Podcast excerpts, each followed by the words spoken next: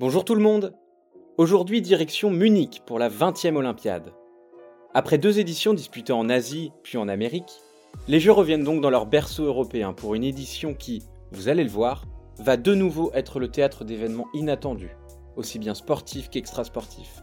Malgré le mur de Berlin et le rideau de fer qui scinde l'Europe et l'Allemagne en deux depuis plus d'une décennie, le gouvernement allemand souhaite une organisation aux petits oignons pour faire oublier la honteuse édition de 1936 orchestré par et pour la propagande nazie du Troisième Reich. Bon, niveau unité, ça part déjà pas super bien, puisque, comme 4 ans plus tôt à Mexico, la RFA et la RDA participent désormais en nom propre au JO, de manière séparée, puisque cette dernière a finalement été reconnue par le CIO en 1968. Vous allez le voir, bien que regrettable, cette scission entre les deux Allemagnes sera loin, très loin même, d'être l'événement le plus dramatique de ces Jeux. Voyons tout cela ensemble tout de suite. Je proclame l'ouverture des Jeux Olympiques. Allez, les pauvres sont lâchés, la finale avec l'équipe de France. record du monde The gold medalist and Olympic champion. Et là, c'est un rêve qui se réalise, c'était juste un rêve. This has been her destiny all along. Le sport, c'est bien. C'est donc dans la capitale bavaroise que les 7000 athlètes, dont plus de 1000 femmes, des 121 nations engagées, se retrouve à la fin de l'été 72 pour ces Jeux olympiques. Bon, je vais démarrer par les côtés plutôt réjouissants de l'Olympiade, qui a pourtant été marquée par un événement absolument tragique. D'un point de vue sportif, on note déjà la première fessée infligée par l'URSS aux États-Unis au classement des médailles. 23-0 C'est la piquette, Jack Tu sais pas jouer, Jack En effet, le requin soviétique dévore les compétitions et engloutit 50 médailles d'or, tandis que son dauphin américain doit se contenter de seulement 33 titres. Juste derrière eux, on retrouve la RDA à la troisième place et la RFA à la quatrième. Dans le contexte de l'époque, on peut donc clairement affirmer que le bloc de l'Est a écrasé son rival occidental. Cependant, s'il y a un athlète qui a marqué ses JO de son empreinte, il est bien américain, et se nomme Mark Spitz. Autant vous le dire tout de suite, lui, la place de dauphin, il a pas trop connu. Né en 1950 en Californie, il est tout de suite conditionné à devenir un champion. En effet, lorsqu'il commence la natation à seulement 8 ans, son père voit très vite en lui un futur nageur dominant. Pour accomplir cela, il décide de déménager à Santa Clara pour inscrire son fils au club le plus réputé du pays alors qu'il n'est âgé que de 12 ans. Il a alors l'occasion de s'entraîner aux côtés de Don Scholander, véritable monstre de la natation à cette époque, puisqu'il a décroché 4 titres olympiques. À peine sorti de l'adolescence, Marc commence alors à tout écraser sur son passage. Si bien qu'à son arrivée à Mexico pour les Jeux 1968, il détient 3 records du monde et a remporté 5 titres l'année précédente lors des Jeux panaméricains. Il le clame alors haut et fort. À seulement 18 ans, son but est de battre le record de Scholander lors de l'Olympiade mexicaine. Malheureusement pour lui, encore trop tendre ou trop inexpérimenté pour ses joutes olympiques, il devra se contenter de deux titres, acquis en relais, et d'une récolte individuelle bien maigre, qui se compose d'une médaille d'argent et d'une autre en bronze, s'attirant alors les moqueries de la presse qui le juge impertinent, trop sûr de lui, et incapable d'être présent lors des grands rendez-vous. Il est même alors jugé indésirable dans son club de Santa Clara suite à son premier échec olympique. Mais Mark Spitz est un immense champion, et cet épisode mexicain va lui forger un mental d'acier. Il n'a qu'une idée en tête, prendre une revanche glaciale sur tous ses détracteurs 4 ans plus tard à Munich. Il se prépare comme un forcené, avalant les longueurs jour après jour dans l'université de l'Indiana, qu'il a accueilli après son départ de Santa Clara. Ses performances s'imposent peu à peu comme les références mondiales de la natation. Toutefois, à l'époque, les championnats du monde n'existent pas encore. Il n'a donc pas l'occasion entre Mexico et Munich de se confronter à tous ses adversaires. Son discours a changé, il ne s'exprima que très peu devant les médias avant ses premiers plongeons dans la piscine bavaroise. Pour autant, lorsque débutent les Jeux 1972, il est attendu au tournant. Engagé sur 7 épreuves, dont 4 individuelles, il va offrir aux spectateurs de la Schwimmhalle munichoise un récital d'une pureté exceptionnelle. Pourtant, il n'est pas au mieux au moment de disputer sa première finale. Un vilain rhume, au plus mauvais des moments, l'affaiblit. Mais rien ne semble pouvoir le stopper. Lors du 200 mètres papillon, il s'impose en battant le record du monde. Mais cette performance se révélera n'être qu'une mise en bouche de sa semaine dorée. En effet, il remportera les 7 épreuves auxquelles il prit part, en battant à chaque fois le record du monde, glanant ainsi 7 médailles d'or sur une seule Olympiade, le tout à seulement 22 ans. Voilà de quoi claquer deux trois beignets. C'est alors la première fois qu'un ou une athlète remporte autant de titres lors d'une même Olympiade.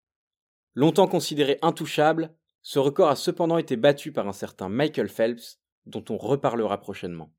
À la suite de sa semaine inscrite au panthéon de l'Olympisme, Mark Spitz étonnera tout le monde en conférence de presse puisqu'il annoncera à seulement 22 ans sa retraite sportive. Pour l'expliquer, il déclarera Depuis Mexico, j'avais une revanche à prendre. J'étais jeune, un peu novice, j'avais alors 18 ans. J'étais censé remporter six médailles, et j'ai échoué. Je suis venu à Munich comme un vieil homme qui veut réussir son comeback. J'ai donné ce que j'avais à donner. Ma carrière s'est terminée hier soir. Il n'aura donc fallu que sept épreuves à ce nageur pour marquer à jamais l'histoire des Jeux olympiques. Disputées en première semaine, comme souvent dans le programme olympique, toutes les épreuves de natation se sont déroulées avant l'événement qui fit la triste renommée de cette édition munichoise. Le lendemain de la dernière épreuve victorieuse de Spitz, le matin du 5 septembre, un drame aussi funeste qu'inattendu se produisit en plein cœur du village olympique. Pour bien le comprendre, il faut se replacer dans le contexte de l'époque. Au début des années 70, quelques années après l'année 68, libératrice des mœurs, le temps est à la paix. Les chemises à fleurs et les robes au-dessus des genoux sont sorties, le tout dans une ambiance des plus bonnes enfants. En plus de cela, les organisateurs appuient sur cette notion de fête, de partage, pour faire oublier le terrible souvenir des Jeux de 1936 organisés par Hitler. En cela, la présence d'Israël est sans doute le symbole le plus fort de cette volonté d'effacer des mémoires les abjectes théories antisémites qui ont fait foi en Allemagne dans les années 30. Le défilé de la délégation israélienne, derrière l'étoile de David bleue en plein centre de leur drapeau, revêtit alors une importance historique capitale.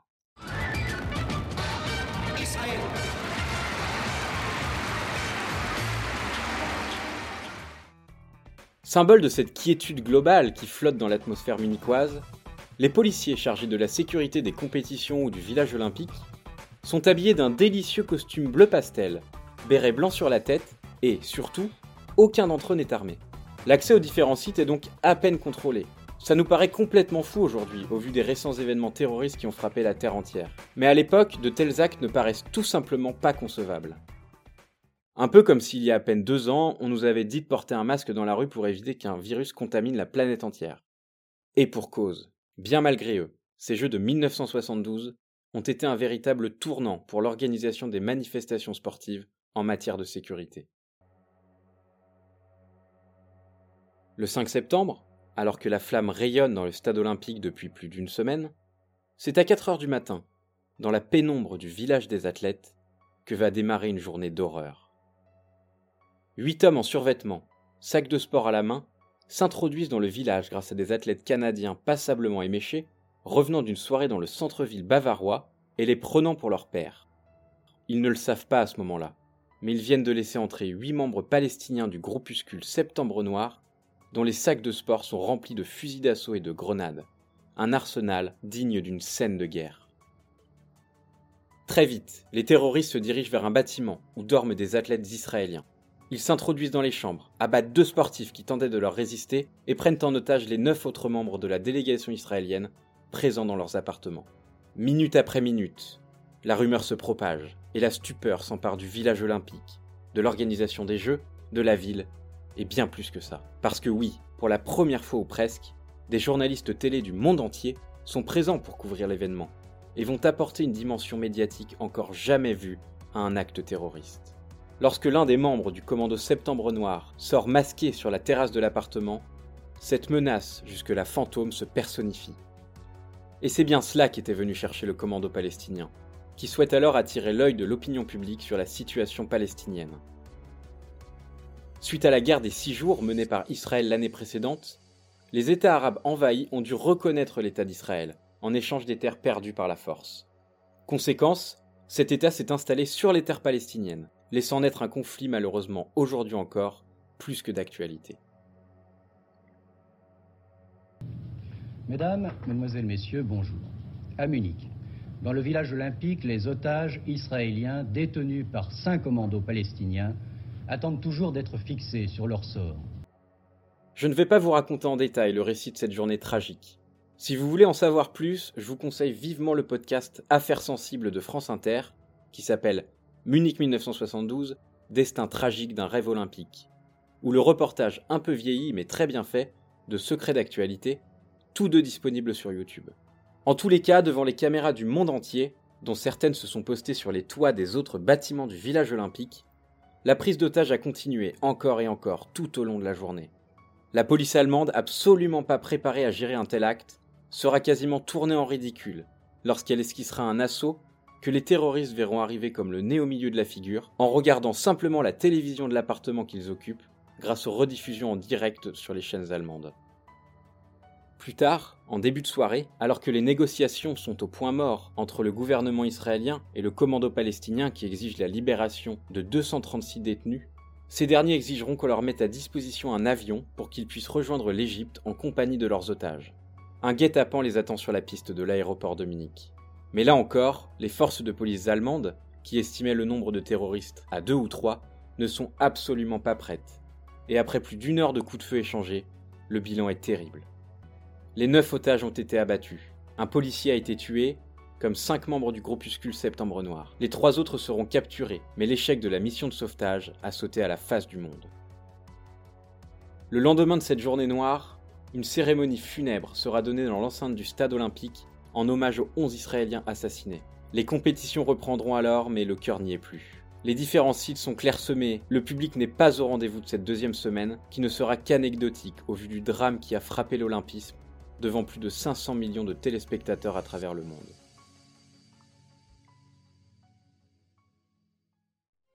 C'est un épisode tragique qui a marqué ces Jeux olympiques de Munich, bien loin de la volonté du gouvernement allemand d'en faire un événement de partage, de fête et de paix. Cette journée du 5 septembre 1972 aura changé à tout jamais l'organisation des événements dans le monde entier, puisque c'est la première fois que le sanctuaire olympique aura été violé de la sorte, et que l'exposition médiatique des Jeux auront servi un acte ignoble.